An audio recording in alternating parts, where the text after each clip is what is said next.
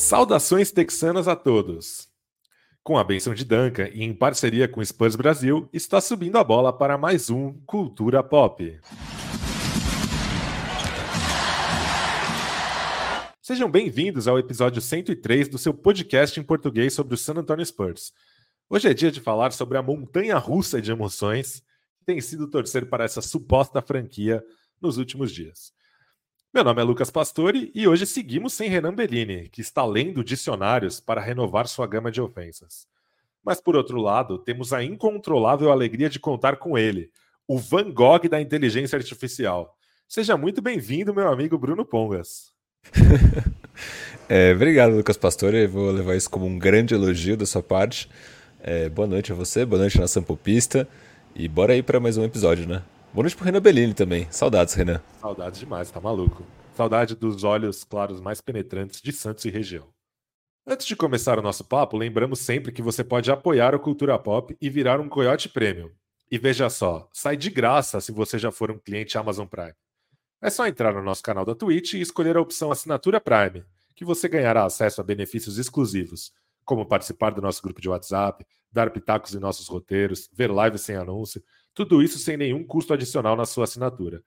E caso você não tenha o Prime, com apenas R$ 7,90 mensais, você também pode colaborar com o Culturão e ter acesso a tudo isso. Como diria um famoso ator e influencer, é mais barato que uma coca de 2 litros na padoca.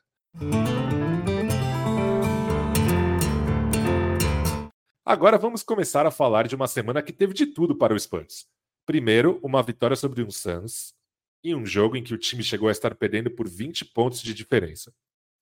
Depois, contra o mesmo adversário, a equipe texana chegou a desperdiçar uma liderança de 27 pontos, mas conseguiu a vitória mesmo assim. Em seguida, nova vantagem desperdiçada, dessa vez de 22 pontos, e derrota para o Raptors na prorrogação. Por fim, tomamos uma surra daquelas do Indiana Pacers. Nos últimos dois jogos, a equipe texana esteve sem Devin Vassell, que sofreu uma lesão na virilha. Já Bruno Pongas, esse sim com a virilha saudável, separou alguns dados sobre o desempenho do Spurs nessa sequência. Boa, Pescão. É... sério, não, não aguento às vezes, sério, fazer o podcast só com você. É, mas... mas vamos lá. Cara, é, eu acho que foi a primeira vez que o, que o Spurs conseguiu manter uma sequência de bons momentos na temporada, né?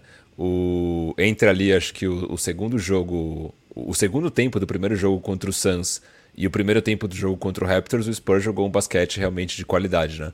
É, antes disso, realmente estava muito ruim. Depois disso, né, o segundo tempo contra o Raptors não foi bom de forma alguma. E o jogo contra o Indiana Pacers foi algo para a gente esquecer de verdade, né? É, dados dessa sequência, a gente foi um ataque mediano, né? A gente ficou ali no meio da tabela.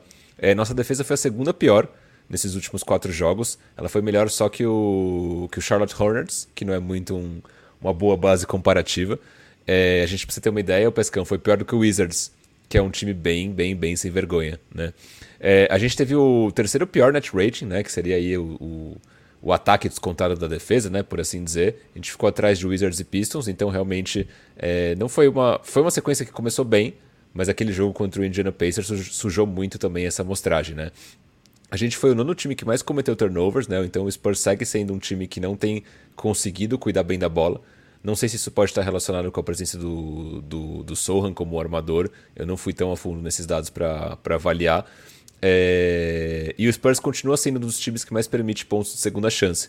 Embora nessa sequência tenha havido aí uma melhora considerável é... em não permitir tantos rebotes ofensivos como vinha acontecendo é... anteriormente. Né? Isso estava bem irritante, é, principalmente nos jogos inaugurais da temporada. É algo que a gente tinha visto desde o começo da, da pré-temporada. Nas bolas de três, é, o Spurs foi o sexto time que mais permitiu chutes de três nos últimos quatro jogos. No acumulado da temporada, o Spurs é o terceiro time que mais permite chutes de três. Então, nossa defesa de perímetro ela não é boa, ou ela é no mínimo, no mínimo permissiva, né? A gente permite que os adversários tenham muitas chances nas bolas de três. Mas o que, o que me assusta, né? Acho que vem, é o que vem agora na sequência o Spurs ele é o time que cede o melhor aproveitamento nos aos adversários, 46,5%. Pra você ter uma ideia, o segundo colocado nesse, nesse dado, nessa métrica, é, é também o Charlotte Hornets, que permite 43,9%. Então a gente permite aí quase 3 pontos percentuais a mais de aproveitamento para o adversário do que o Hornets, que já é um time é, muito ruim. E esse dado, particularmente o próximo agora, me assusta muito, né? Que a gente foi é, o time que mais, mais cedeu chutes wide open, né? Que é aquele chute é, sem um defensor por perto. É, foram 25,8 nessa última sequência e de quatro jogos, né? E os adversários eles aproveitaram aí 45,6% nessas situações. Isso ficou muito evidente no jogo contra o Pacers, né? No segundo tempo do jogo contra o Raptors e no jogo contra o Pacers, que nossa defesa realmente é, permitiu muitos chutes livres, né? E o aproveitamento dos adversários, óbvio, foi muito bom, mas defensivamente a gente fez um péssimo trabalho.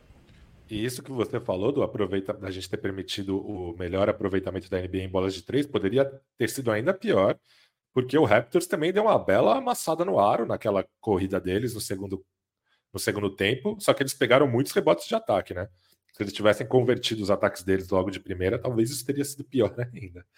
É, mas realmente são números um pouquinho assustadores, né, Bruno? E o quanto você acredita que eles estão relacionados à ausência de Devin Vassell nos dois últimos jogos contra Raptors e Pacers? Cara, difícil dizer isso, né? Porque se a gente olha friamente para os dados, o Vassell tem até tido um impacto defensivo bom, né? Só que ao mesmo tempo, acho difícil que puramente a ausência dele tenha sido é, o que causou o, esse, essa defesa ruim, né? Obviamente no ataque eu acho que ele fez bastante falta, porque ele era um jogador que vinha sendo bastante eficiente, né? Vinha fazendo a diferença é, ofensivamente, vinha de certa forma, desafogando o ataque, né? Então ele era ali um dos poucos jogadores eficientes para desafogar um pouco o Embi. Então isso realmente acho que é, fez falta. Sem ele, a gente dependeu muito do Keldon Johnson, que por mais que tenha feito alguns bons jogos, é um jogador que ele não tem uma eficiência muito boa, né? Então tá ali meio que numa eficiência mediana. Então sim, o Vassell fez falta pra caramba. O ataque com ele realmente tem uma cara muito melhor. É, mas eu não sei se de fato não ter o Vassell foi o que impactou na defesa ruim. Eu gosto de acreditar que não, mas não sei o que, que você acha. Eu, eu concordo com você. É, eu acho que o Vassell ele é um defensor promissor no um contra um. É, mas ele não é um defensor muito disruptivo, né? É, não é aquele cara com muitas deflexões, muitos tocos, muitas roubadas de bola. E ele também não é o cara mais atlético nas rotações ali. Ele não é o cara que tá que tem os closeouts mais fortes, é, não, tem a, não, tem a, melhor mobilidade para um jogador de perímetro. Então, sinceramente, não acho que ele teria feito tanta diferença. Claro, por exemplo, no fim, no fim do jogo contra o Raptors, o Trey Jones ele acabou sendo meio que dominado pelo Schrodinho dos dois lados da quadra. Claro que isso não aconteceria com o Vassell, mas eu concordo com você que eu acho que o Vassell fez mais falta no ataque do que na defesa, embora até tenha um lado positivo, que são mais minutos para o Trey Jones, que não fez um grande jogo contra o Raptors, mas a gente vem batendo nessa tecla aqui, ele é o que mais parecido nós temos com o armador no elenco. Ele é um armador, né?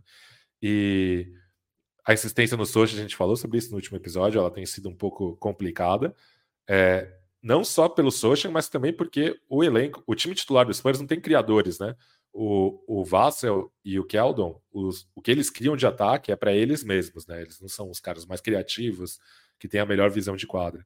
Então, aqueles minutinhos a mais que o Trey Jones ganhou, eles ajudam, mas, enfim.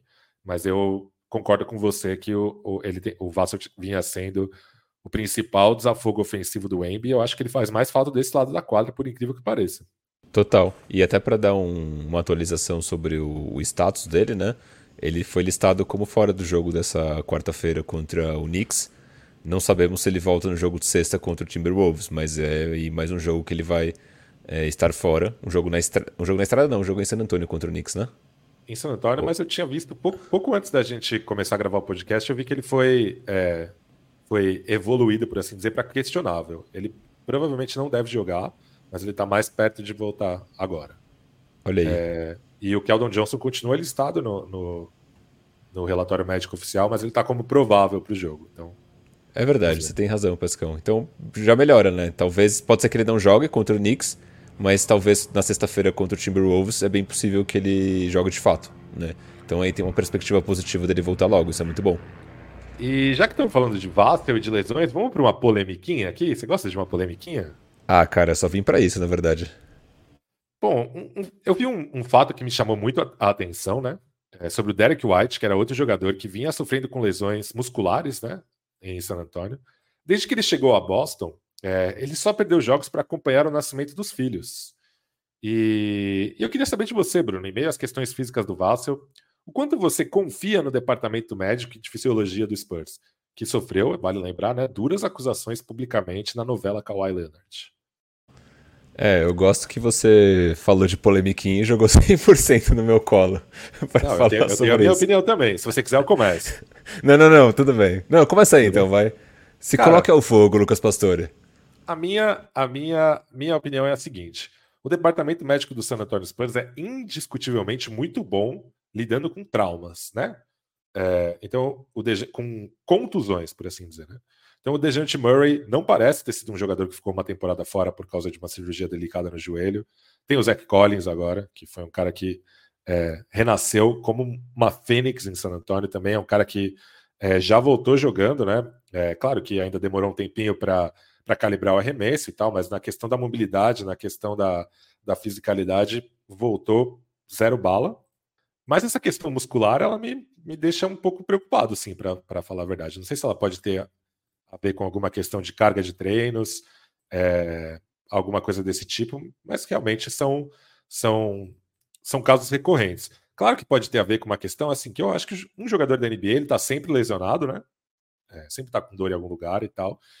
E o Boston tá numa fase em que é, uma vitória pode significar mando de quadra, e numa conferência que tem três potências, você ser o líder da conferência é um atalho muito grande para a final, né? Como é a Conferência Leste. Então, claro que o Derek White ele joga mais vezes com dor ou com uma lesão leve do que ele jogaria em San Antonio. Tem essa questão também. Mas eu acho que que, que é um, um sinal amarelo, sim. Não sei se você concorda. Ou seja, está aqui Lucas Pastore criticando Zora. É, cara, é... não sei, eu não tinha parado para pensar nisso até o momento que você levantou essa pauta para o nosso episódio. Mas é fato que o, o Derek White ele vivia lesionado em San Antonio, né? Ele teve algumas lesões que, deixa, que deixaram ele é, fora de, de, uma de sequências de jogos, né? E até era interessante que a gente falou bastante disso no podcast, que o Derek White ele engrenava uma boa sequência, machucava, aí voltava mal, levava tempo para engrenar, engrenava uma boa sequência, machucava, né? E a gente vê que isso em Boston não está acontecendo. É, pode ser uma infeliz coincidência? Pode. Porque se a gente pega até, por exemplo, né, você comentou ali do, do fatídico episódio da víbora Kawhi Leonard. De fato, houve ali uma lesão que o Spurs não soube muito bem como manejar. Inclusive, o Leonard foi buscar é, ajuda, entre aspas, de um especialista fora do, do San Antonio Spurs. Né? Só que, pós saída do San Antonio, a gente viu que o Kyle Leonard de fato tinha problemas com lesão recorrentes. Né? Então, não acho que tenha sido um ponto específico do San Antonio Spurs. E com o Devin Vassell agora é, realmente chama atenção o quanto ele tem perdido de jogos, né? Então a gente já falou disso algumas vezes também, questionando a durabilidade do Devin Vassell. Né? Fato é que na temporada dele 2021-2022, que foi a segunda temporada dele é, na NBA, ele jogou 71 jogos, ele perdeu 11 jogos. Beleza, perdeu 11 jogos, acho que está dentro de uma normalidade. Na última temporada ele perdeu, ele jogou só 38 jogos, então ele perdeu a maior parte da temporada. Óbvio que tinha todo aquele cenário de tanque, é difícil saber o quanto de fato ele perdeu a temporada porque ele estava mal fisicamente, ou quanto ele perdeu a temporada porque foi uma jogada estratégica do nosso querido algodão. É... Só que ele já começa a temporada agora com uma lesão. Tudo bem, foi uma lesão simples e tudo mais, vamos ver como ele volta, mas querendo ou não, acende um alerta. Eu, nesse momento, não, não estou preocupado, é, não, não tinha pensado nessa possibilidade, não é algo que me tira o sono, mas agora que você falou me chama um pouco de atenção, então vamos nos manter alerta. Acho que sobre Derek White tem uma questão também, que era a carga defensiva, a responsabilidade defensiva que ele tinha, né? Principalmente naquele time que, em que ele era titular com o Bryn Forbes e o DeMar DeRozan no perímetro, ele marcava jogadores muito maiores do que ele, né? É... Ele marcava o Kevin Durant, ele marcava o LeBron James, ele marcava os alas grandes do time adversário. Em Boston isso não acontece, porque Boston tem, enfim, o Tatum, tem o Brown, tem o Horford, que são caras que geralmente são responsáveis por marcar os alas grandes dos adversários. Então tem essa questão também. Ele tem uma carga. Tem Drew Holiday menor. agora também, né? Drew Holiday. É... Então ele tende a ter uma responsabilidade defensiva menor e também tende a marcar jogadores menores. Então tem esse lado. Mas por outro lado, né, cada vez mais os estudos mostram que lesões, lesões, não contusões, né, no esporte estão relacionadas a estresse, né? Então quanto mais estressante, quanto mais, competi mais competitivo o ambiente, mais suscetível a lesões você está. E o Derek White tá, hoje está num, num, ambiente muito mais estressante e competitivo do que era em San Antônio, né? É, o Vassal, por exemplo, é um cara que tem pouquíssimas responsabilidades, por, por assim dizer, né? Ele é um cara que joga, tem carta branca para jogar em um time que não não está pressionado para chegar nos playoffs, não está pressionado para ser campeão, não está com uma janela é, aberta de título, não está com o técnico ameaçado. Então tem esses dois lados da balança também. Eu também não me preocupo, não estou falando aqui que é um sinal vermelho, mas um sinal amarelo ali, um sinal marrom entre verde e amarelo, talvez. Marrom que é uma que lembra o que para você, pesca? Chocolate. Chocolate, exatamente. Eu fui, enquanto você falava, eu fui até pesquisar aqui no Basketball Refer Reference para ver se em San Antonio ele jogava mais minutos do que ele joga em Boston, né? Porque talvez uma hipótese poderia ser que, ah, em Boston ele joga menos. Mas na verdade ele joga uma minutagem muito similar. A última temporada dele em San Antonio ele jogou 30 minutos por jogo. É, na temporada atual ele joga 29,8. Então, basicamente, ele tem os mesmos minutos que ele tinha em San Antonio. Então, não deveria ser esse o problema. E, e qual é o seu parecer final? Não entendi muito bem seu parecer final. Achei que você está murando aí. Estamos preocupados? Né? Lucas Pastorei. Não, cara, eu, o meu parecer final é que eu, eu acho que não existe um problema, não estou preocupado, mas ficarei de olho a partir de agora. Entendi. Você acha o seu parecer final? Convicção. Exatamente, exatamente. Sabe não, quando eu... você não está preocupado com algo, mas aí quando alguém te fala, você Sei. fica, porra, pode crer. Então eu tô nessa agora, nesse momento. É, eu, não, eu não estou convencido de que há um problema, mas eu estou atento. Esse é o meu, essa é a minha situação agora. Ou seja, a gente está na mesma, então, okay. eu diria. Okay. Boa.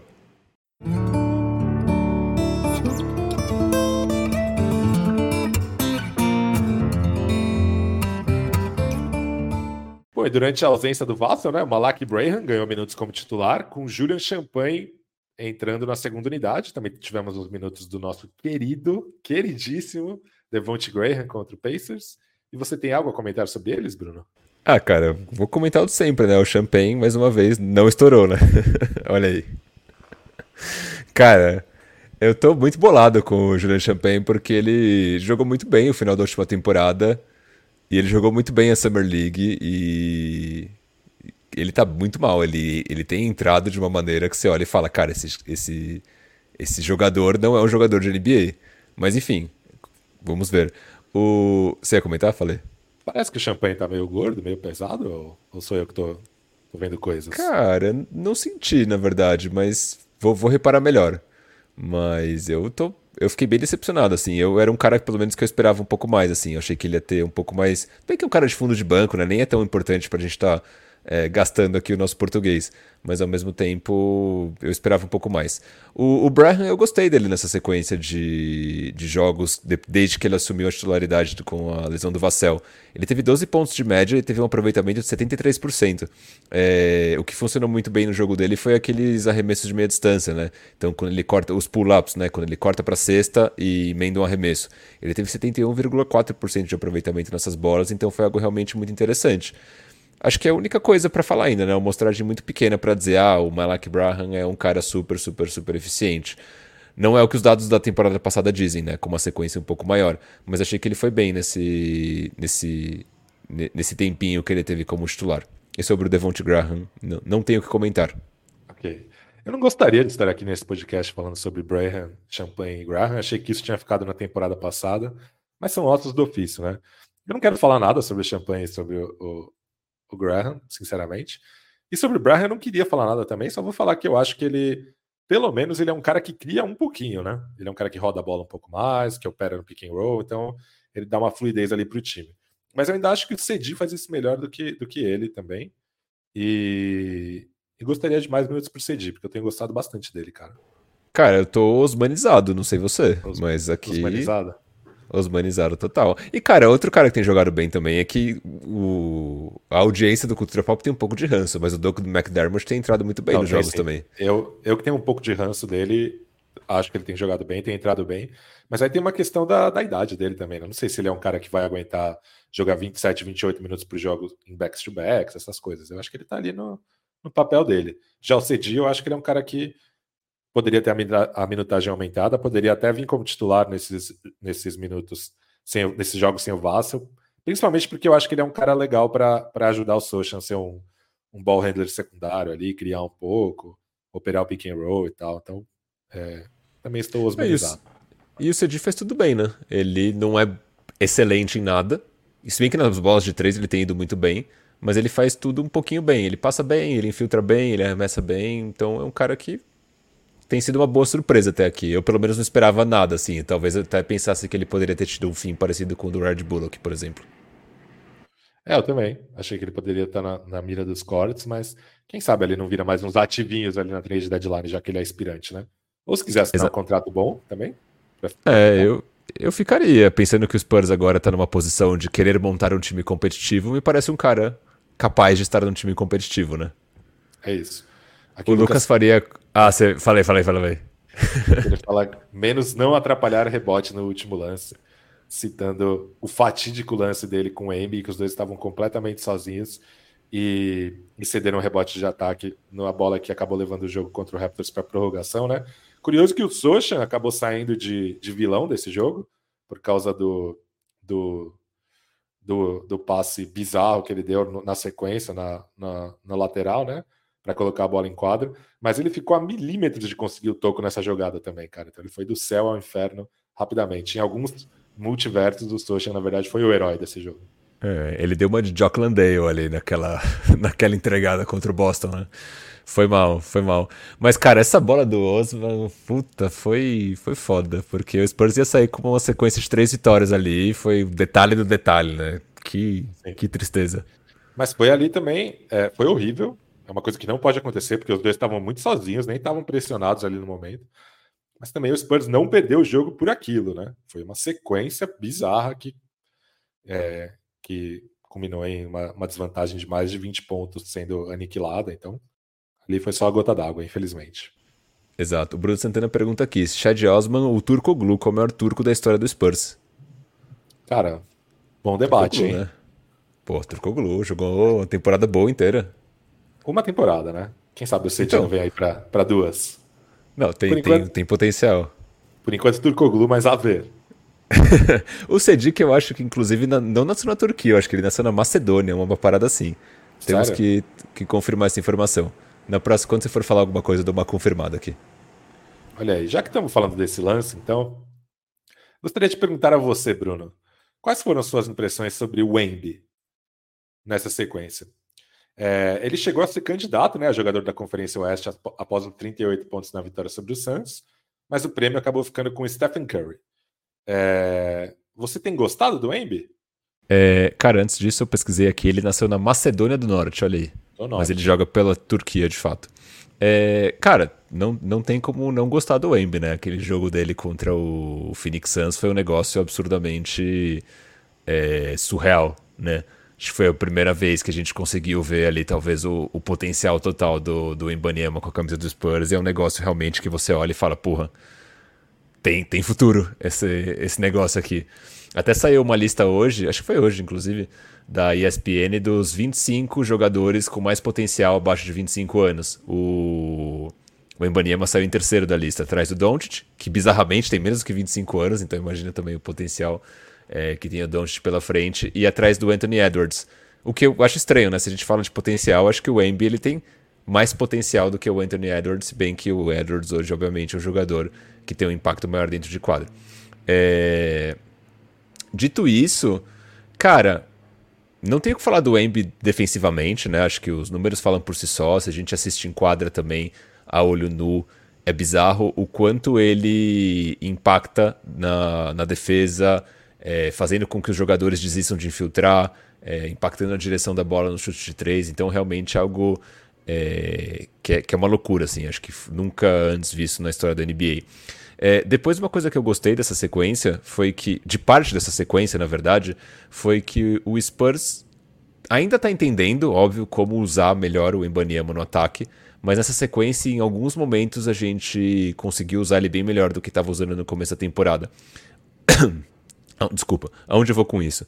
No começo da temporada, o Spurs ainda estava usando o Wemby muito ali preso na zona morta, sem envolver ele muito no ataque. E a partir ali dos jogos contra o Suns, a gente começou a ver ele muito mais como o cara que é, vem fazer o corta-luz, é um cara que inicia a jogada, ele participando muito mais da construção do ataque, também como um criador, recebendo a bola de costas para a cesta. Né? Acho que o Spurs começou a encontrar o Embanyama de uma maneira é, melhor da forma como ele consegue pontuar. Né? Então, ali perto da cesta, de costas para cesta, em posição de ter um arremesso é, mais livre na bola de três, num pick and pop e assim por diante. Vi isso durante boa parte dessa última sequência, mas no jogo contra o Pacers senti que o Spurs voltou a ter dificuldade de colocar o Embanyama em boas situações de jogo. Quando o Spurs consegue colocar o Embanyama em boas situações de jogo, ele tem números que são bizarros. Né? Ele tem um aproveitamento de 85,7% é, em tentativas na área restrita. Então, basicamente, se você jogar a bola no Embanyama é, em condição de fazer a cesta ali na área restrita, ele basicamente vai aproveitar 100% dos arremessos. Isso é muito bizarro. Né? É, o lado negativo, né, além da, acho que da dificuldade do Spurs de encontrar o Embanyama e colocar ele em boas situações de jogo, é que ele tem uma eficiência bem ruim é, naqueles, naqueles jump shots dele de mid-range. Né? Então ele tenta de uma maneira até que consistente esse, esses arremessos de, de mid-range, mas o aproveitamento dele é baixo, são 40%, é o 40% de aproveitamento. É óbvio que, cara, a chave do ataque está com ele, ele pode fazer o que ele quiser, então é, inevitavelmente ele vai ser um pouco mais eficiente. É um pouco menos eficiente, perdão. É, mas o que a gente viu até então do Ibaniama é uma loucura, né? Esse cara tem um potencial incrível. Eu não tenho dúvidas que a gente vai ser competitivo é, já nessa temporada, como a gente foi contra o Phoenix Suns, é, mas também o futuro que a gente tem é bizarro. É, eu confesso que eu ainda me incomodo um pouco com a inoperância do time é, na, ausência de, de toques que ele tem no ataque muitas vezes, né? Eu acho que sempre a gente tem que fazer esse asterisco quando a gente fala do desempenho ofensivo dele, que já é muito melhor do que eu esperava. Eu não esperava que ele fosse ser um jogador capaz de fazer 38 pontos nos 10 primeiros jogos dele na NBA, mas eu acho que tem essa ressalva. Eu até lembro, é, num jogo que ele foi bem na pré-temporada também, que o Greg Popovich falou assim: cara, ele fez tudo isso e eu só desenhei uma jogada para ele uma vez, uma, uma coisa assim. Eu te pergunto, por que algodão? Por que você só desenhou uma jogada para o Embi? É, ele é claramente o jogador mais talentoso do time, né? E a gente vê, por exemplo, no crunch time do jogo contra o Raptors, o Keldinho chutando várias bolas, beleza, foi bem o Keldinho no crunch time. Em algumas bolas ele deu uma, uma amassada no ar, em outras ele, ele arremessou. A gente viu o Zach Collins fazendo o gancho de esquerda contestado. É, e, e, isso me irrita, cara. Isso me deixa triste, né? Quando o jogo vai para o crunch time a bola não está na mão do Embi. É, eu acho, acho até que a formação titular do, do, Spurs faria muito mais sentido se o armador, entre aspas, fosse o Embiid, né? Se o Sochan fosse, sei lá, o Sochan, o Keldon e o Vassell tivessem ali só para driblar a bola até o meio da quadra, colocar o Embiid numa posição em que ele crie e o time rodar a partir daí. É... Ah, mas o Embiid, ele se cansa, né? Ele talvez não aguenta, não aguente carregar o, o fardo, ser o, a, a âncora da defesa, mas o jogador mais importante do ataque. Cara, eu sinceramente preferia então que ele jogasse menos minutos, mas que nesses minutos ele fosse o foco do ataque do time, porque sinceramente eu não acho que seja bom para o Embi nem para o Spurs tê-lo em quadra no crunch time vendo o Zach Collins arremessando ganchinho contestado de esquerda. É, até porque esse lance do, do cansaço, né, da, do potencial cardiovascular do Embi, eu acredito que seja uma questão de tempo. Acho que é uma questão até dele dele ser acostumado, ele acostumar o corpo dele à NBA, porque ele é um cara que, né, na carreira dele, ele tá sempre subindo a ladeira, né? Ele tá sempre jogando contra caras que têm o corpo muito mais desenvolvido que ele, porque ele é um cara muito precoce. Isso é questão de tempo até se igualar. Daqui a pouco ele vai ter 22, 23 anos e vai estar tá jogando de igual para igual alguns caras. É... Então, é... eu, se esse for o caso, né, o Embi tá tendo menos a bola nas mãos porque ele não aguenta, eu prefiro que ele jogue menos minutos, sinceramente. E aí, nesses minutos em que o Embi não tá em quadra, beleza, faz o experimento aí de point social, faz o que você quiser, algodão. Mas pelo amor de Deus, cara, desenha as jogadas para ele. Na prorrogação, na, na, primeira jogada da prorrogação contra o Raptors, se eu não me engano, teve uma jogada em que ele veio cortando da esquerda para o meio, recebeu a bola e arremessou, foi caixa. É, eu, eu sinto muita falta de mais jogadas desenhadas para ele. Então eu acho que todo comentário que a gente faz sobre o, sobre o desempenho ofensivo dele, infelizmente, tem essa ressalva. É, eu acho que o próprio time ainda não entendeu como usar o Embanyama. Por exemplo, é, no jogo de, do, dessa segunda que a gente teve contra o Pacers, né, que foi aquela lavada, é, em alguns momentos eu vi o Keldon Johnson usando o Embanyama como parceiro do pick and roll, né, então o Embanyama veio fazer o pick and roll para ele. O Embanyama saiu para a linha dos três, ali no pick and pop, E, e o Cadon Johnson atacou a sexta, sendo que em algumas oportunidades o Cadon Johnson estava ali cercado por dois, três defensores e o Embi estava livre. Então acho que os próprios jogadores ainda não entenderam muito bem é, como acionar o Embi, quais são os momentos certos de acionar o Embi, né? Então algumas jogadas claramente você fala, cara, passa pro Embi, ele tá livre, e o cara vai lá e tenta uma jogada forçada. Acontece com o Cadon Johnson, mas acontece com outros jogadores também. Já vi acontecer com o Jeremy Sohan, com o próprio Trey Jones. Eu não sei o quanto isso é falta de, de, de, química entre os jogadores, falta de treino, né? De, de ter uma instrução para esse cara tentar encontrar o aim mais livre, não, não sei. Mas de fato é algo que tem acontecido e é algo que chama atenção, né? Visão de túnel. Visão de túnel, exatamente. O pessoal tá perguntando aqui, o Mike do Funk, na verdade, perguntou se a gente acha que o Embi tá escolhendo bem os arremessos. E aí? Cara, no crunch time ele tem confiado muito em arremessos de três. Eu acho que isso tem a ver com o cansaço. Contra o Suns funcionou, contra o Raptors não. Mas quase funcionou, hein? É, eu acho que se a gente olha para os dados, a gente vê que de fato ele tenta ali muito mid-range, esses arremessos que são pouco eficientes, a eficiência dele tá baixa, na verdade. Então, sim, a seleção de arremessos dele é duvidosa é, em alguns casos, mas ao mesmo tempo é aquilo, né? O cara tem a chave do ataque para ele fazer o que ele quiser. Então, tá tudo bem, eu tô confortável. Que ele, eu prefiro o Embi é, fazendo arremessos duvidosos do que o Malakai Brown fazendo arremessos duvidosos. Ou é qualquer isso. outro jogador do Spurs. Né? Exatamente. Então, bora lá, o Embão, tá com você. Já que você começou a falar dele, aceitas o assunto que Aldon Johnson? É, nós trazemos aqui uma pergunta do destemido Coyote Premium Felipe Paixão. Abre aspas para ele. Opiniões sobre Keldon Johnson nesse início de temporada? Dentro, acima ou abaixo do esperado? Correspondendo na defesa, assim como prometeu ser melhor defensivamente antes da temporada começar? E o que esperar dele mais à frente? Cara, é... antes disso, eu vou trazer um pouco de descontra... descontração. Oh, caralho. Me, me confundi. Descontração. Descontração, tá certo? Caralho, tá Felizmente tá Descontração. Certo. O pessoal tá perguntando aqui, Renan tá out de novo? Vão trocar esse injury prone? E aí, Pescão? O que você tem a dizer? O pessoal tá ah, falando de mandar pra Austin, Loucura. Eu sinto saudades, cara. Eu sinto saudade daquela voz. É... Como se diz? Aveludada. Eu sinto saudade vo... da voz aveludada de Renan Bellini. Renan Bellini, boquinha de veludo do culto. Por quê? Não, por causa da voz. Ah, é. Então, óbvio. É... cara, vamos lá. Keldinho, dentro, acima ou abaixo? Pra mim, cara, dentro. Eu acho que ele ele tá sendo uma peça interessante no ataque, né? Ele tá, tá fazendo aí 17 pontos por jogo. É, ele também tem conseguido colaborar bem com assistências, né? São quatro assistências por jogo. Ele tá sendo mediano barra ok na bola de 3, 35%. Não é excelente, mas também não é péssimo, não é de se jogar fora. É um jogador que comete poucos turnovers. É um jogador que no ataque ele tem um, impacto, um bom impacto ofensivo. Não é um cara super eficiente, mas tem ali uma eficiência mediana. Então acho que assim, tudo isso é dentro do que a gente já esperava, né? Um cara que pontua com uma eficiência média e ok nas bolas de três. Na defesa, né? O Calor Johnson prometeu, não, puta, vou fazer acontecer nessa temporada.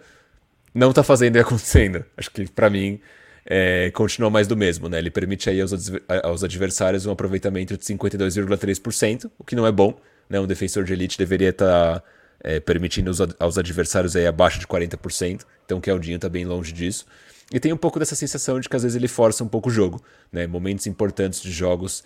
Ontem, é, na segunda-feira contra o Indiana Pacers, a gente viu muito ele tentando ser o cara que não, vou ali, vou forçar, vou tentar trazer o time de volta, quando ele poderia ter optado por opções melhores é, no ataque, por exemplo, um pick and pop que o Ibaniama estava livre.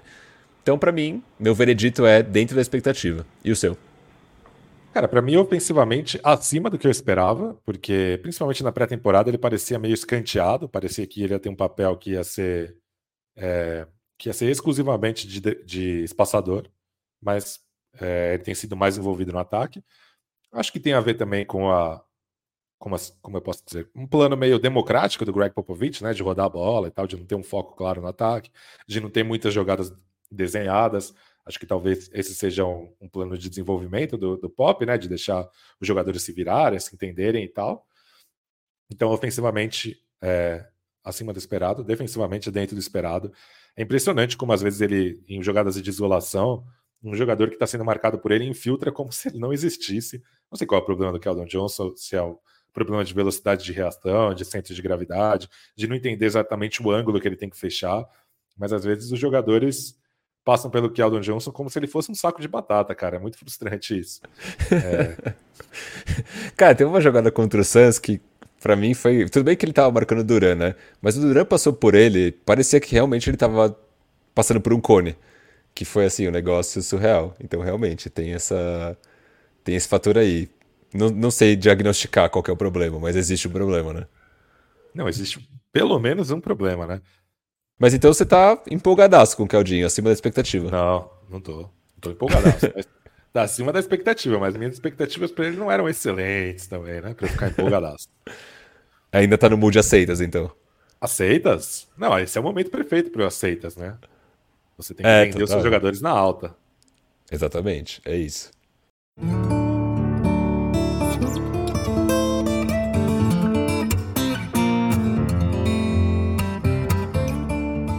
Bom, vamos agora para as nossas coiotes, a não ser que você queira comentar mais alguma coisa. Tem mais algo que você gostaria de comentar? Cara, acho que não. Eu, eu gostei da sequência do Zach Collins. Eu achei que comparada com a primeira sequência, ele melhorou bastante. Né? Então, só queria deixar esse, esse re registro. Melhorou mesmo, mas no crunch time contra o Raptors deu, deu um pouquinho de raiva, umas forçadas dele também. Mas tudo bem, tá melhorando. Tudo tá bem. melhorando. Tá melhorando. Então vamos para as coiotes. Elas que têm Renan Bellini como líder isolado, né? Ele foi o único a acertar que o Spurs venceria três de seus cinco primeiros jogos. A nossa atual sequência termina nessa quarta-feira, dia 8 de novembro, e aqui uma correção, na verdade, o jogo contra o Knicks é em Nova York.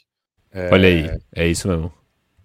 E nessa sequência eu sou o único vivo, porque só eu apostei que o Spurs venceria um de dois jogos, contando Raptors, Pacers e Knicks.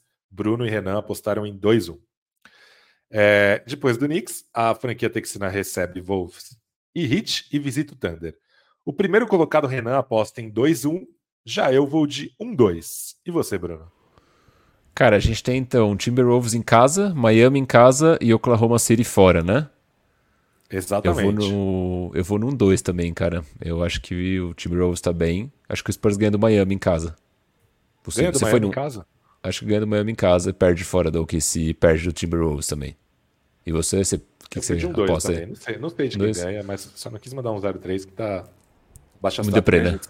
Também a gente, a gente tem, um, tem um lance aqui no podcast de, de sempre acontecer o contrário do que a gente fala, né? Então a gente fez um podcast empolgado com a pré-temporada, começou mal, aí a gente fez o um podcast Choque de Realidade, duas vitórias épicas, então não vou falar mais nada aqui. É, total. É isso. É a zica reversa do culturão. Exatamente.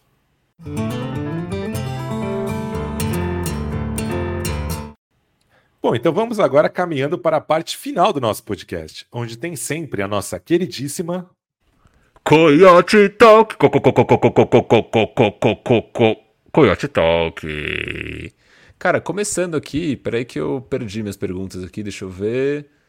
Perdeu. Achei. Achou. Perdi. Achei, achei, achei. Pergunta do Davidson Mike. Davidson Mike que tá aqui com a gente, eu acho, se eu não estou equivocado. Ele pergunta assim: Pergunta pessoal para cada membro: o quanto os blowouts, que são as surras, né, que o time toma, afeta vocês? É fim do mundo ou vocês entendem como parte do processo? E aí, Pescão, fim do mundo? Cara, temporada passada me afetavam bem mais, porque eu achava que eles não teriam fim, né? Tinha aquela sensação de que essa é a realidade. Agora eles não me afetam mais tanto, porque eles não têm mais cara de realidade, né? Eles têm cara de, de exceção. Então eles não me afetam mais tanto. É, eu também não, não me afeta muito, não. Óbvio que, cara, tomar 40 do Pacers é. Você olha e fica meio deprê, né? Mas ao mesmo tempo, eu, eu acho que é parte do processo, não é algo que, que tira o meu sono, não. Pergunta do Bruno Santana, ele fala assim: Uma reflexão. Estamos passando por um processo de conhecimento barra entendimento do nosso franchise player. Pela velocidade que as coisas acontecem em San Antonio, não teremos mudanças a curto prazo. Precisamos entender esse processo e dar tempo ao front office do Spurs. O meu único receio é se isso está alinhado com o staff do Wemby e se eles concordam com o plano. Às vezes, discutir possibilidades que sabemos que não vão acontecer só nos deixa mais frustrados. Só nos deixa mais frustrados com o nosso time. Parece que essa temporada vai ser basicamente curtir o que o Wemby pode fazer em quadra. Calma que vai dar certo, ele escreve ele em caixa alta. E aí, o que, que, você acha disso? Cara, isso é uma coisa que me preocupa bastante, sim. É... Porque, enfim, o começo é, embora o Wemby, já falei várias vezes, é um jogador ofensivamente melhor do que eu esperava hoje. essa inabilidade em acioná-lo é uma coisa que me preocupa assim, cara. Se eu e você ficamos irritados quando o Keldon Johnson bate para a cesta em vez de tocar a bola para o Embi, imagina o Embi. Imagina o empresário do Embi. então, então, é uma coisa que me preocupa assim. Cara, não sei. Eu, eu acho que isso não tira muito meu sono, não. Eu acho que é, é tudo uma questão também do Spurs entender qual é a melhor forma de usar o Embi dentro de quadra. E se a gente compara o começo da temporada com esses últimos jogos, a gente já vê uma melhora. Então acho que o Spurs está mais disposto a envolver o Embi no ataque. E acho que é uma, é uma questão de tempo para a gente conseguir encontrar essa, essa química ideal. É, sobre essa questão de staff do Embi e tudo mais, eu acho que também, é, uma vez que ele chegou em San Antonio, ele sabia onde ele estava pisando, né? Que é um time que não era um time competitivo e assim por diante. Sempre quando tem casos como esse, né, que falam de ah, puta, mas como que o, o staff do atleta vai ficar? Eu sempre penso no, no Embiid no Sixers, que no começo foi um cara que é, reclamava né, do, do, do, começo ali do processo, que era o Sixers numa época muito várzea, e é um cara que está lá até hoje. Então acho que é, no final do dia o Embi ele vai ser um dos responsáveis por é, transformar essa franquia numa franquia vencedora. Então acho que o primeiro passo é ele conseguir fazer isso. Eu acho que então tá, muito, tá muito mais na mão dele, eu acho, do que do front office. Óbvio que na, na, no front office está o poder de não fazer cagada. Se o Spurs não fizer cagada, conseguir fazer drafts ok e movimentos bons na free agency, deveria ser natural esse time ser competitivo. Concordo, mas o que me preocupa mais no, no momento é o All Gods, não o front office. Até quando vai esse experimento de point social, até quando vai essa falta de, de jogadas desenhadas para o Embi. Tenho medo do All Gods. É, cara. Bom, no último episódio você falou que apertaria o botão, né? para ele ter uma velhice confortável. Exato. Uma velhice confortável. E aí vem a Beck. Ou qualquer outro técnico. Não, qualquer outro também não, né? Beck. A Beck pode ser, Beck pode ser. Estamos fechado com a Beck, então. Algum outro técnico que você olha e fala, tipo, cara, esse aqui apertaria também o botão. Cara, eu acho que o próprio Brett Brown, para o momento do Spurs, eu apertaria o botão. Coach B apertaria o botão. É, pensando nos realistas, né? O Budenholzer está desempregado, né? Está desempregado? Tá, tá desempregado. Tá Até onde eu sei, tá desempregado. Apertaria o botão. Quem mais? O Abel Ferreira, fala aqui o Ah, o Abel Ferreira não apertaria o botão porque eu acho que ele tá feliz onde ele tá, mas. Conflito de interesse seria também Conflito apertar o botão. Interesse. Exatamente. É. É, mas, enfim, esses três eu apertaria com certeza. É. Tem um cara que eu gostaria muito, mas ele tá recém-empregado, que é o Nick Nurse. Então não é um cara que, ah, é. que vai pensando vir. Nos, nos realistas. Tem algum empregado que você falaria, puta, esse cara eu ia achar da hora? Cara, o Spoelstra, com certeza. É, o Spoelstra é monstrão mesmo. Com certeza. Eu ficaria entre o Spoelstra e o Nick Nurse. Eu gosto muito do Nick Nurse também. E um Ettore Messina, aceitas? acho que não, cara. Não? Seria muito experimental, eu acho. Preferia okay. back. Pra, para dar uma chance para alguém experimental. Não, com certeza. Eu iria na back de longe, assim. Né? Mas, enfim. Pergunta do J. Kelmer. É, abriu uma vaga do nosso elenco do nada. O Mago Wright então pensou: vou trazer um, arma um armador da agência livre para jogar os minutos com o Embi. Ele olha as opções e pensa: cacete!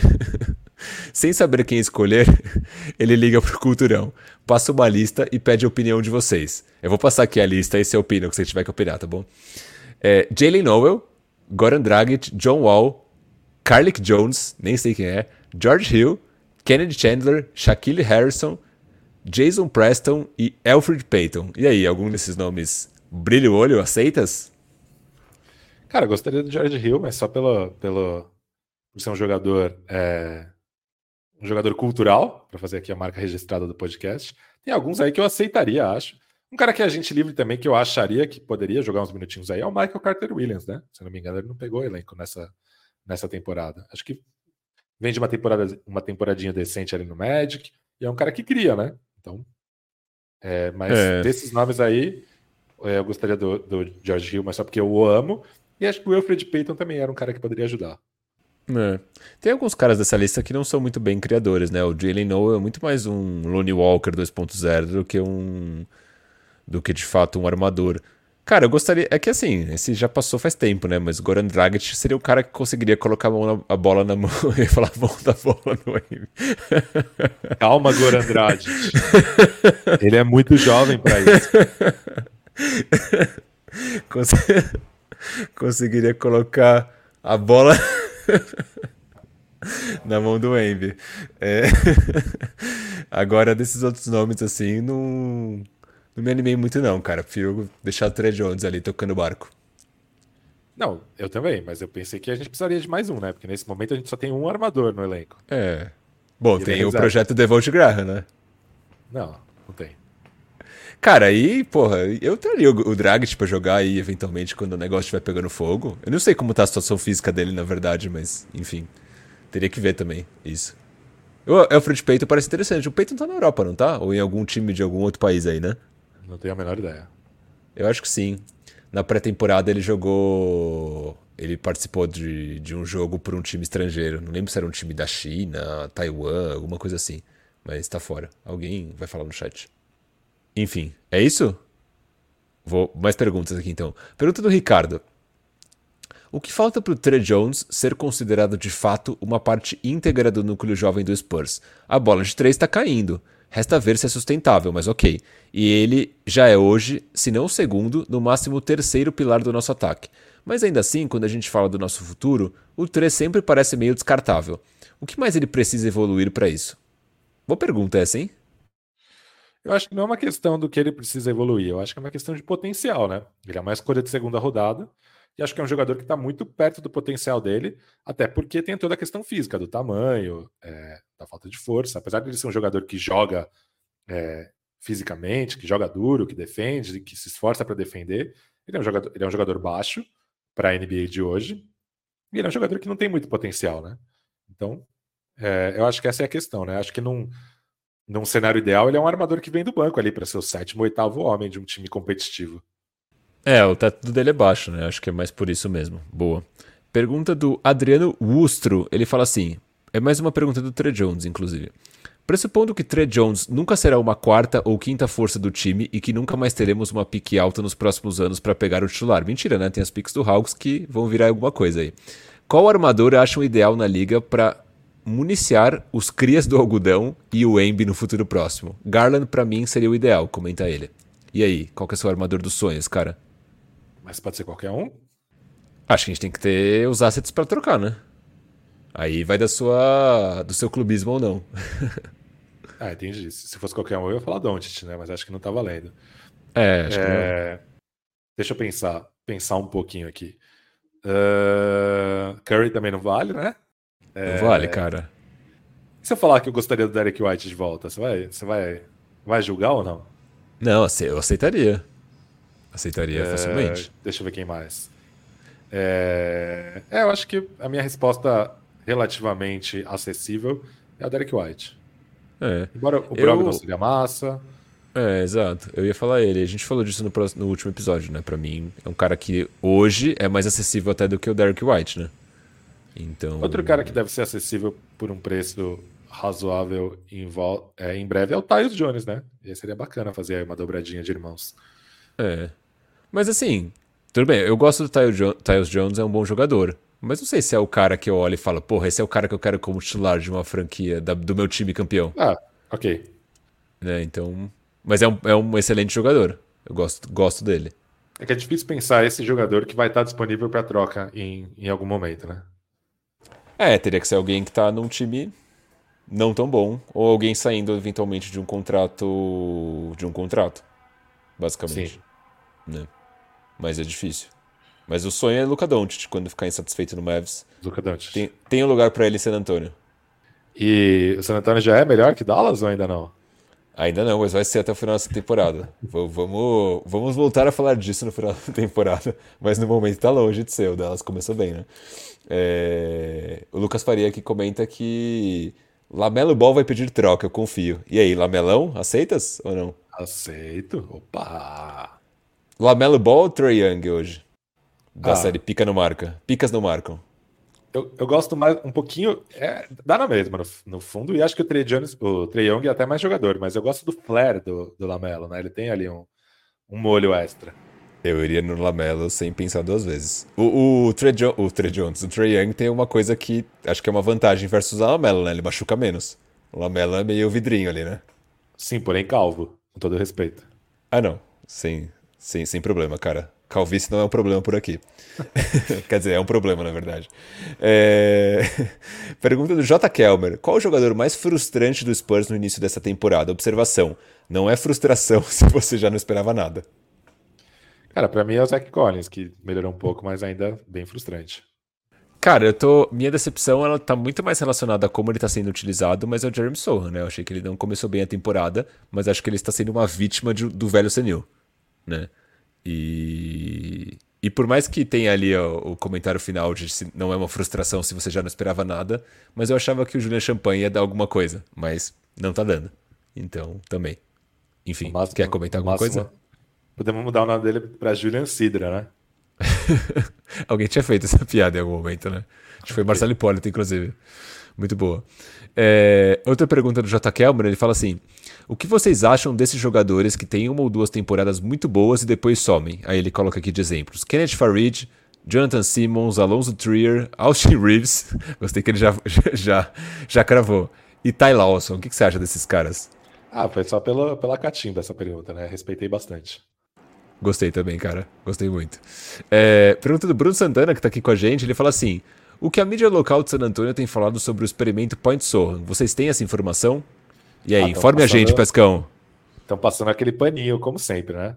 A mídia de San Antônio ela é bem chapa branca, como a gente diz, né? Ela é bem condescendente com o pop. Inclusive, recentemente, um repórter tweetou uma coisa assim, tipo, ah, é, Jeremy Socha, armador ruim. Aí as médias do Jeremy Socha. Scott Henderson, armador geracional, e as médias dele que nesse momento são piores que as do Socha. Então, pessoal meio, meio delirante por enquanto.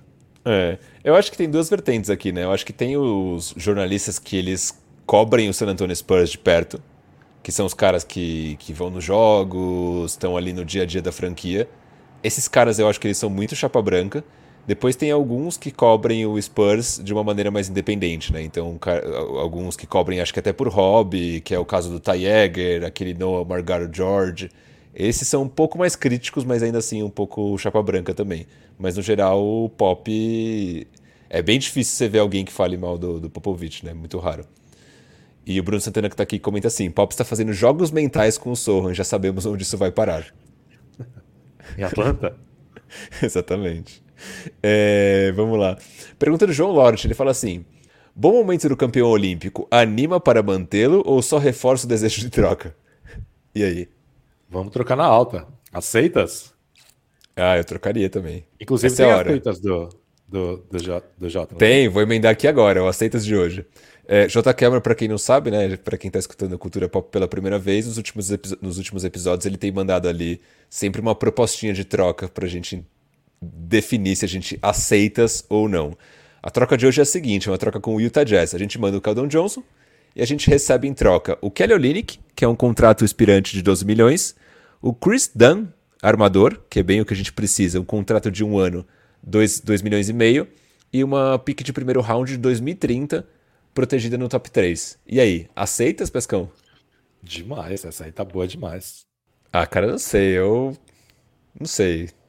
Pensaria ainda, hein? 2030 tá muito longe, cara. Mas, né? 2030, Mas, a gente tá em 2023. Pensa isso. Top 3 protegida, cara. É. É. Cara, o Chris Dunn somaria no Spurs hoje, hein? Somaria demais. Somaria. Um cara que conseguiria colocar a bola ali no, na mão do Embi. Então. Aí, e o Kelly Olynyk é um. É, não é o pivô dos sonhos. Exato. Ele não é o pivô dos sonhos, mas ele faria melhor o papel que o, que o, que o Zach Collins faz hoje no quinteto titular. Que ele é melhor que o Bassey hoje, né? Também. Com certeza, com certeza. E permitiria também o. Não, não, teria um conflito de espaço ali com o Embi, né? Permitiria que o Embi conseguisse jogar um pouco mais próximo da cesta com eles passando a quadra, né? Então. É, dá para se pensar. Vamos chegar no veredito aqui que aceitamos, então. Aceitamos. Aceitamos. Fechou. Pergunta do Matheus Gonzaga, a.k.a. Layups and Trees, agora Bandage de 3, a.k.a. o viu Jacob Purdo na galáxia, que deve ter ficado é, com uma dualidade interna ali quando viu o Purdo de volta em San Antônio. Ele fala assim, é, é mais um dilema de, de Matheus Gonzaga. Você e Greg Popovich estão tentando trocar Devonte Graham e Doug McDermott, e duas escolhas de segunda rodada. Você quase tem um bom acordo com os Sixers, mas como o Daryl Morey é nerd sádico, ele propõe a seguinte situação – Ele te coloca diante de três portas: esquerda, centro e direita. Atrás de uma delas estão os papéis de troca assinados, que você precisa mandar para Adinho Silver. Atrás das outras portas estão membros da Coyote Terror, que ficarão revoltados por você não acertar e não conseguir trocar McDermott e Graham. Você escolhe a porta da esquerda. Antes de abrir a porta que, antes de abrir a porta que você escolheu, Murray vai até a porta da direita e a abre, mostrando que atrás dela estão membros da Coyote Terror. Ele pergunta se você prefere continuar na porta da esquerda, já selecionada, ou trocar para a porta do meio. O que você faz?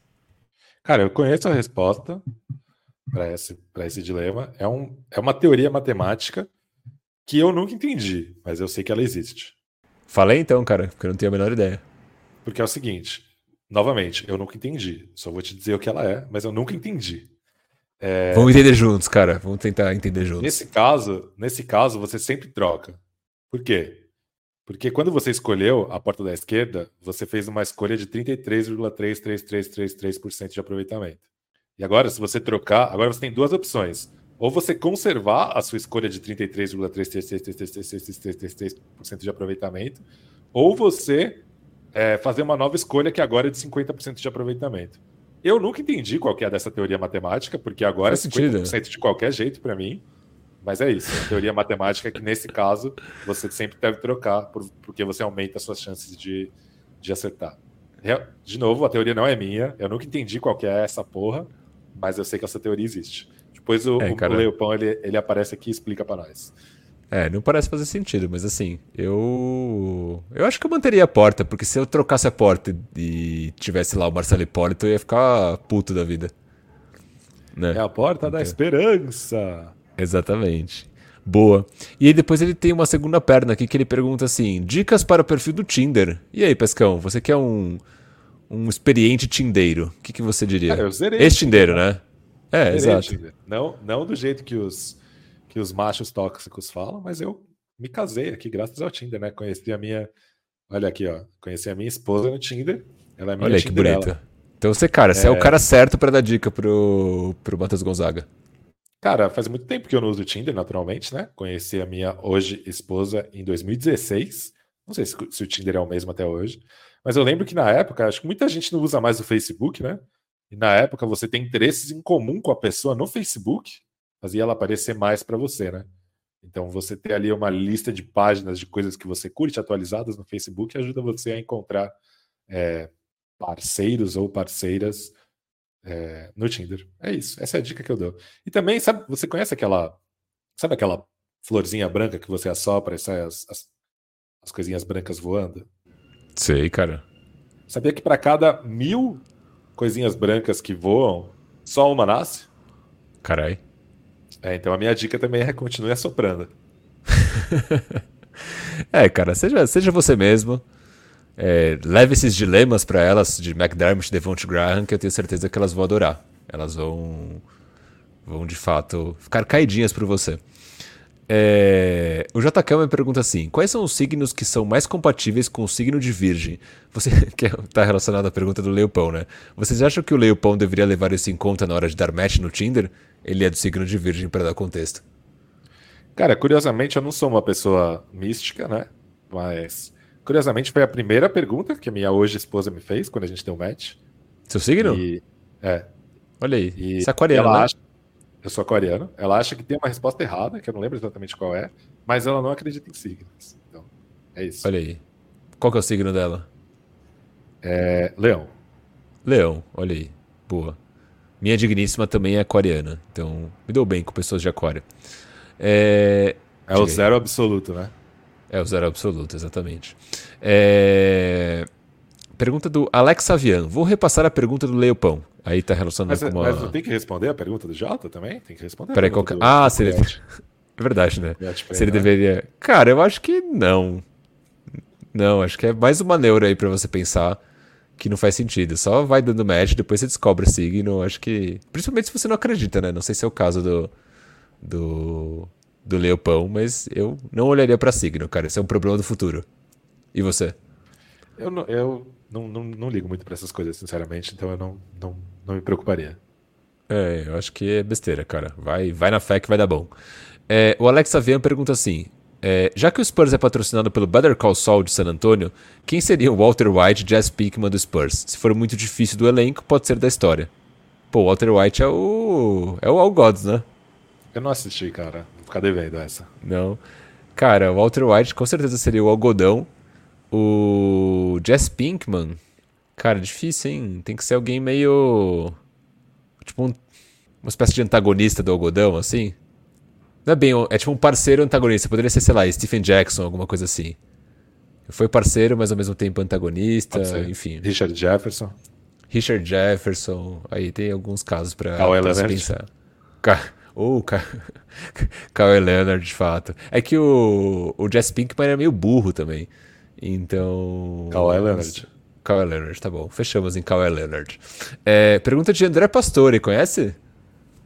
Já ouvi falar. Já ouviu falar, né? Se vocês tivessem que escolher cinco cavaleiros de ouro para compor um time da NBA, cinco de quaisquer outros cavaleiros para compor o banco e um deus para ser o técnico, quem seriam? Sua cara essa pergunta, cara. Cara, vamos de Camus, de Aquário, óbvio. É... Clubista, de Libra. Doco de Libra. É... é... Aiolo, Sagitário? Não. Não? não? O Sagitário? Não, tá. faleceu. Como é que a gente vai deixar o, o, o moço Mas que, que vive que nas nossas memórias? Não, não, não. Quem que eu já falei? É, Doco de Libra Doco. e Camus de Aquário. É, Aioria, de Leão, óbvio. Uh, eu vou de. Eu vou Shura de, de Capricórnio, pô. Shura de Capricórnio e Aldebaran de Touro, só pra ter um brasileiro. É, exato. E Aldebaran de Touro ali no garrafão ia ser uma presença complicada, né? Presença. Melhor que o Zach é... Collins. Os outros cavaleiros vamos de Yoga, é... Shiryu,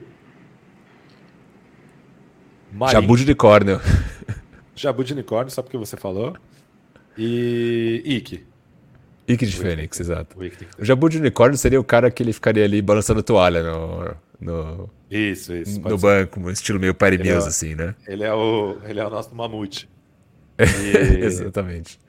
E o deus? Ah, acho que o único deus respeitava dos cavaleiros é o Poseidon, né? Poseidon, é isso, fechamos. É, pergunta do J. Kelmer: quem seria o Giannis e quem seria o Tanazes da família Pastore? Cara, o André, ele é mais bonito e mais bem sucedido, né? Ele é o Gênesis. E eu sou o mais velho, então eu sou o Thanasis. É isso, tá bom. É, o J. Câmara tava muito inspirado aqui, ele mandou várias perguntas. Qual é a tartaruga ninja favorita de vocês? Para mim só tem uma resposta para essa. Mas vou esperar você falar. Tem que ser o Donatello, né? Não, pô, Michelangelo. Não, é o Donatello.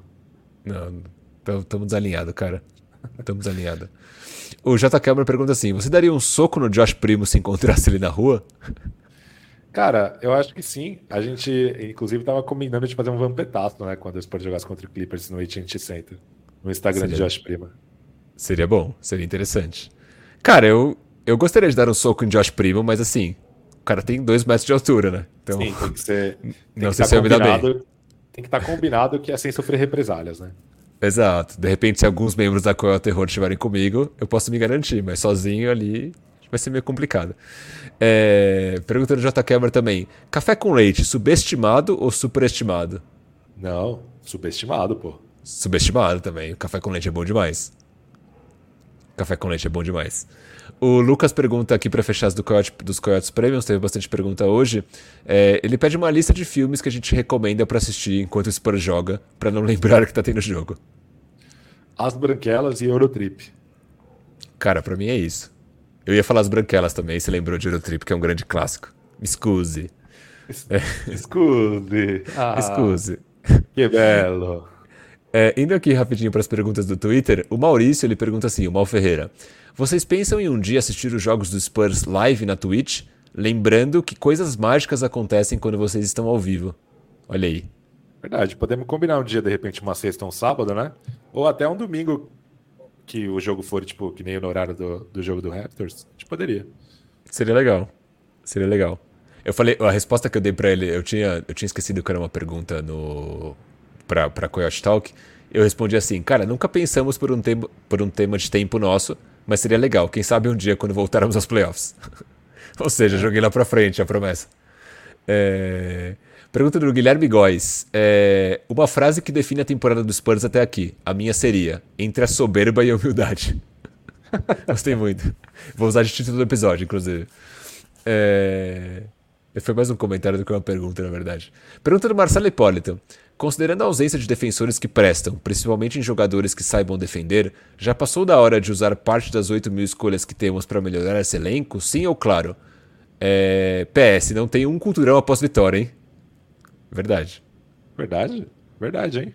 É sempre após derrota. Olha aí que coisa triste. Inclusive, agradecer aí o Marcelo Hipólito pela vitória do Vascão sobre o Botafogo. Obrigado, Marcelo. Bora, Vascão. É isso. É, e aí, cara, você gastaria escolhas hoje para trazer reforço? O que, que, você acha? Cara, com a quantidade de ativos que o Spurs tem, o Spurs tem que estar sempre é, atento ao mercado de trocas. Acho que não é hora de overpay, não é hora de, de desespero, mas tem que estar, tem que estar atento. Tem que estar atento a oportunidades.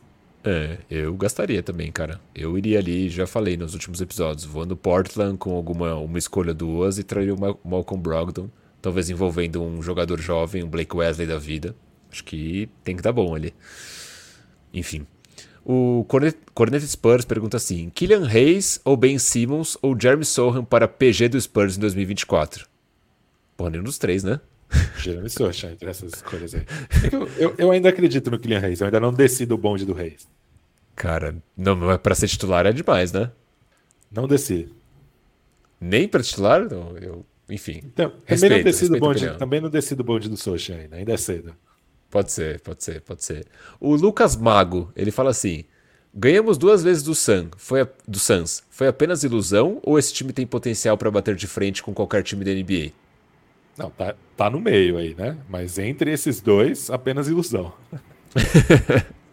eu, eu acho que o Spurs tem condição de bater de frente com muitos times da NBA, mas assim, a tendência é que é, se dê mal na maioria dos jogos.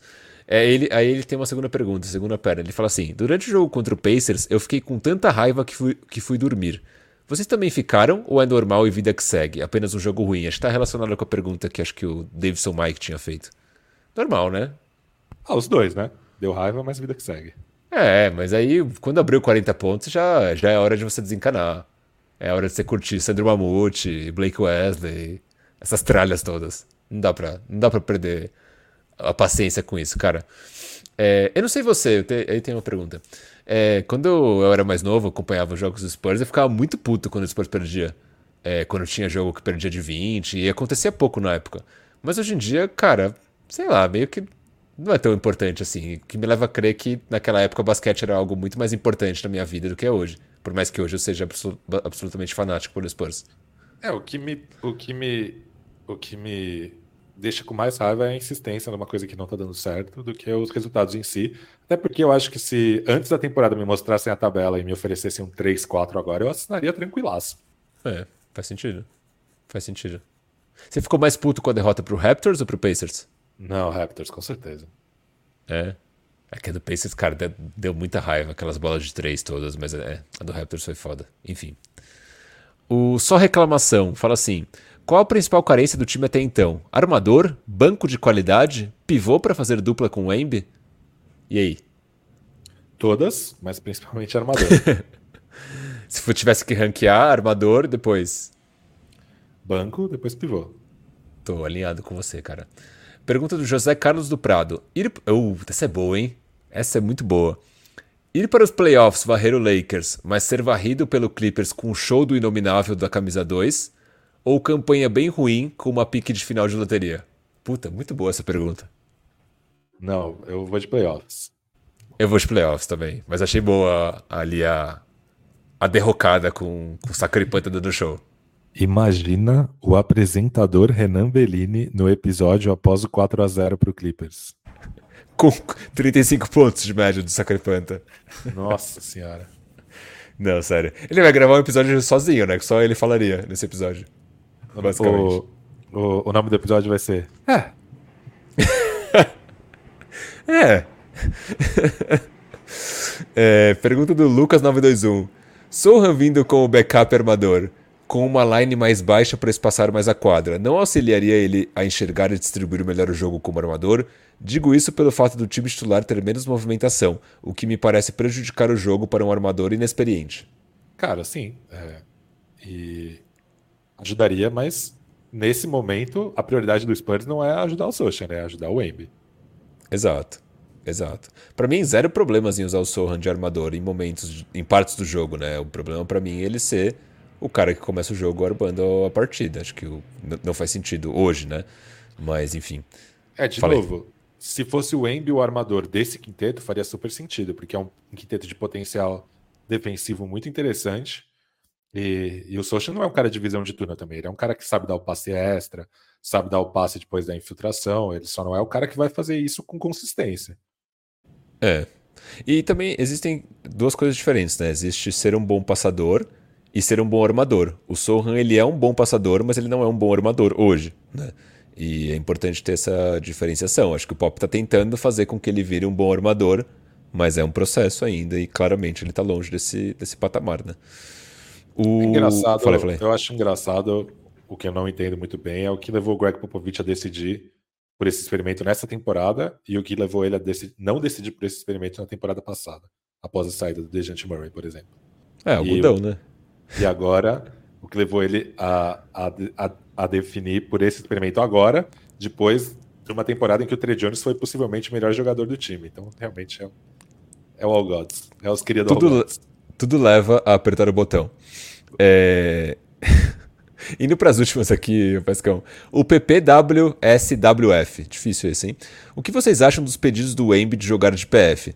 Tem me incomodado e me lembrado o Anthony Davis. Para mim, a melhor lineup do time é com o Trey no lugar do Zach Collins. Mas acho que não rolou pedidos, né? Ele só comentou isso no... que, que gostaria, né? É, eu acho que é importante, né, puxar o saco do Wemby, mas eu concordo. Eu acho que esse seria o meu time ideal, meu time dos sonhos. É, eu tô, tô nessa também, cara com. Só pra gente recapitular: Trey Jones, Keldinho, Vassell, Sohan e Wemby, né? Exatamente. É isso. Depois preciso ver os dados desse quinteto para ver se eles têm, ele tem jogado bem, porque tem, em alguns momentos do jogo o Spurs tem feito essa, essa lineup. É, pergunta do Biel. Ele fala assim: é possível que a utilização do Sohan como armador queime ele, principalmente considerando que ele foi bem na temporada passada, gerou expectativa? Ou ainda apostam no experimento? É, eu ainda aprovo o experimento, mas acho que ele não vai dar certo. Mas você acha que tem chance de queimar ele? Acho que não. Eu acho que não também. Eu acho que não. Eu, eu aprovo o experimento, mas gostaria que ele fosse num ambiente mais controlado, ou seja, sei lá, em momentos mais limitados do jogo. É, o leigo do basquete fala assim: como, como você acha que vai funcionar o feat Banyama e Stephen Castle em 2024 2025? Não acompanhei prospectos ainda. Também não. Mas seria não legal sabemos. ter um, ter um, um, um jogador chamado Castle, que é, não é o mesmo sobrenome do Frank Castle, que se não me engano é o, é o né? Punisher, né? o Justiceiro. É. Para quem não sabe, o Tim Duncan já apareceu numa edição de quadrinhos do Justiceiro é, como dono de uma loja de carros, né? Ele deu uma pimpada no carro do Justiceiro em um quadrinho da Marvel. Pimpou. E ele tem o Duncan tem uma loja de carros na vida real, né? Inclusive. Exatamente, é a loja é a loja de fato dele que apareceu nos quadrinhos, porque o Duncan usava a joelheira do Justiceiro, né? Exatamente. Que saudades do nosso Dancão. Duas últimas, Pescão. O Gabriel Riges, ele fala assim: pelas primeiras amostragens, acham que a defesa evoluiu pouco do que deveria ter sido, principalmente olhando caras como Collins, Sohan, Braham e Keldon, que já estavam e deveriam ter dado esse salto defensivamente? E aí? É, se você pensar que o quinteto titular hoje é o Wemby no lugar do Trey Jones, deveria ter melhorado, né? É. Mas, de fato, se você olha assim, houve uma melhora. É, mas é que as pancadas houve. que a gente tomou. Será que houve? Cara, é, em partes eu acho, né? Eu acho eu que acho na defesa de garrafão, sim. É, tem flashes. Agora, nossa defesa de flashes. perímetro é nojenta. Sim, é deprimente. É. é deprimente. Enfim. Mas tem caras aqui também que a gente não esperava muito bem um salto, né? O Keldon Johnson, por exemplo, eu não esperava, pelo menos, um salto defensivo, nem o Malakai Brown. Do, do, do Sohan eu esperava um pouco mais, mas ainda é cedo também. Né? É muito cedo, né? Acho que a gente também tem uma tendência de caça às bruxas que é, às vezes simplesmente é só uma questão de tempo, né? Acho que Imediatismo no começo também. da temporada. É, total. Total. Para fechar, a última é do Aderal. Ele fala assim: depois daquele amasso pro Pacers ontem, eu pergunto a vocês, se pudesse. Uh, boa pergunta, hein? Se pudessem voltar no tempo e pegar Halliburton ao invés do Vassell, fariam? E aí, Pesca, botão, aperta ou não aperta? É, faço, Se o botão me garantir que a gente, que a gente pega o Embi mesmo assim. Não, total. Sim, garante. Não, faço, faço. Pelo amor de Deus, nem penso. Aperta total. todos os dedos, assim.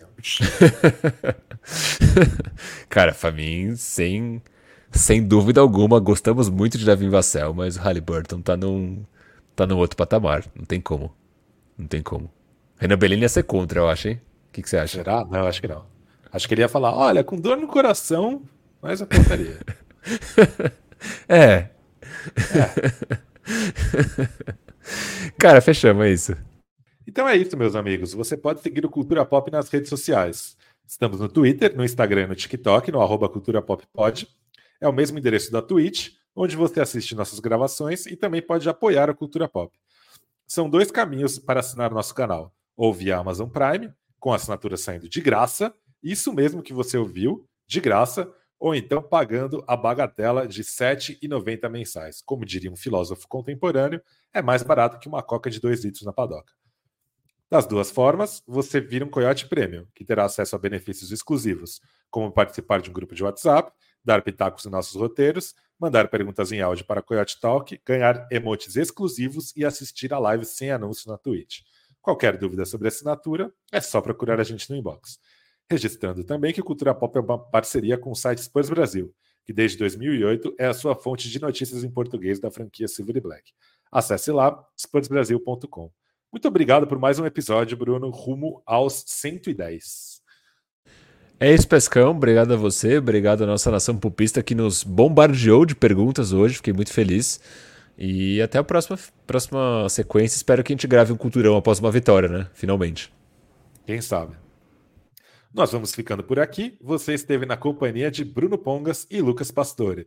Muito obrigado pela audiência e até a próxima. Tchau!